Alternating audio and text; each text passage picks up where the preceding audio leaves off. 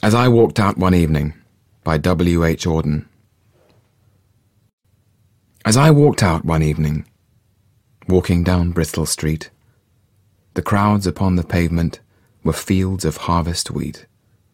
And down by the brimming river I heard a lover sing, under an arch of the railway, Love has no ending.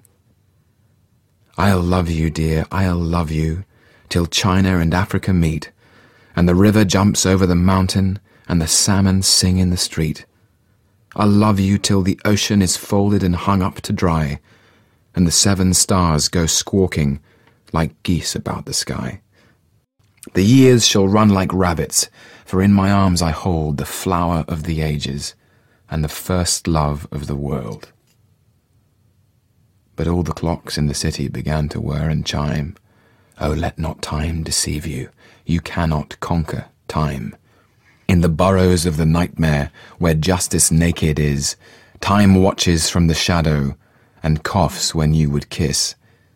In headaches and in worry, vaguely life leaks away, and time will have his fancy.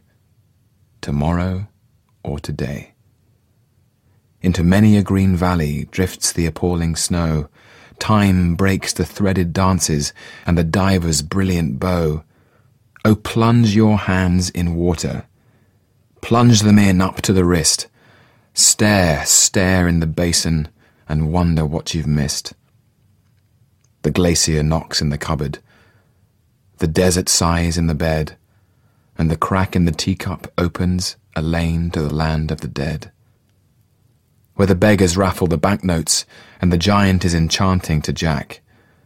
And the lily white boy is a roarer and Jill goes down on her back. Oh, look, look in the mirror. Oh, look in your distress. Life remains a blessing, although you cannot bless. Oh, stand, stand at the window as the tears scald and start. You shall love your crooked neighbour with your crooked heart. It was late, late in the evening. The lovers, they were gone. The clocks had ceased their chiming and the deep river ran on.